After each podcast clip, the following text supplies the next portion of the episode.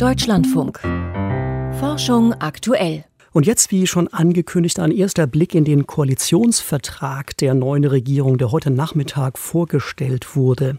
Da steht unter anderem drin, dass man möglichst schon bis 2030 aus der Kohleverstromung raus will und dass die Ausgaben für Forschung und Entwicklung auf 3,5 Prozent des Bruttoinlandsproduktes ansteigen sollen.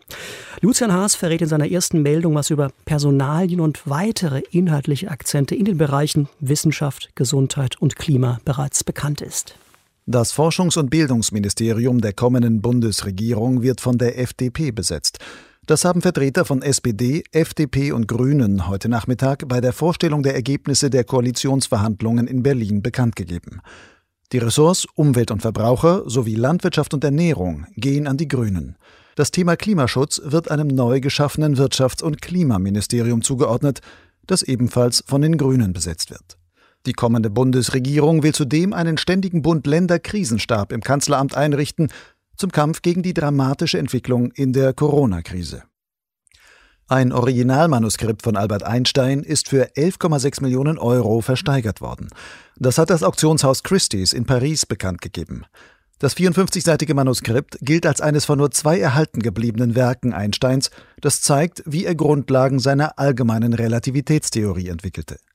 Nach Angaben von Christie's entstanden die handschriftlichen Notizen 1913 und 1914 in Berlin und Zürich. Wer das Manuskript ersteigerte, gab das Auktionshaus nicht bekannt. Eine Rotlichttherapie verbessert das Farbensehen. Das zeigt eine Studie britischer Forscher im Fachjournal Scientific Reports. Bei Menschen können die Augen mit zunehmendem Alter feine Farbkontraste schlechter unterscheiden. Das hängt damit zusammen, dass die Zahl der Mitochondrien als Energieversorger in den Sehzellen der Augen abnimmt. Die Forschenden fanden heraus, bestrahlt man den Augenhintergrund nur einmal pro Woche für drei Minuten mit langwelligem rotem Licht, werden die Mitochondrien aktiviert. Bei Probanden verbesserte sich dadurch das Erkennen minimaler Farbkontraste im Durchschnitt um fast 20 Prozent. Ultrakurze Laserpulse können Wunden schonend desinfizieren. Sie töten sogar Bakterien, die gegen Antibiotika resistent sind, während menschliches Gewebe dadurch nicht zu Schaden kommt. Das berichtet ein Forschungsteam der Washington University in St. Louis im Journal of Biophotonics. Die Forschenden zeigen in ihrer Studie, dass energiereiche, aber ultrakurze Laserpulse die internen Proteinstrukturen von Krankheitserregern wie Staphylococcus aureus oder Escherichia coli so weit zerstören können, dass mehr als 99,9 Prozent davon das nicht überleben. In menschlichen Gewebe richten Laserpulse dieser Stärke hingegen keine Schäden an. Die Technik eröffne neue Möglichkeiten zur Desinfektion von Flächen, aber auch von Wunden, so die Forschenden.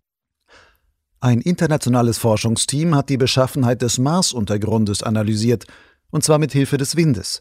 Wenn starker Wind über die Oberfläche des Planeten Mars weht, wird der Boden in Schwingungen versetzt.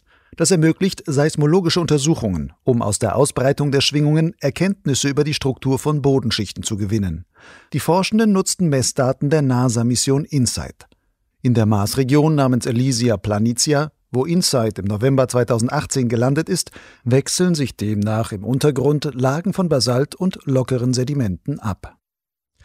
Masken tragen reduziert die Gesichtsmimikrie.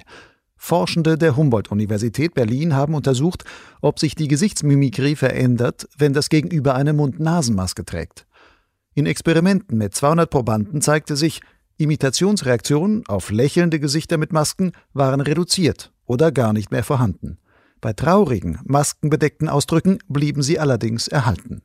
Die Studie ist im Fachjournal Cognition and Emotion erschienen. Soweit die Wissenschaftsmeldung vom Tage. Heute von und mit Lucian Haas.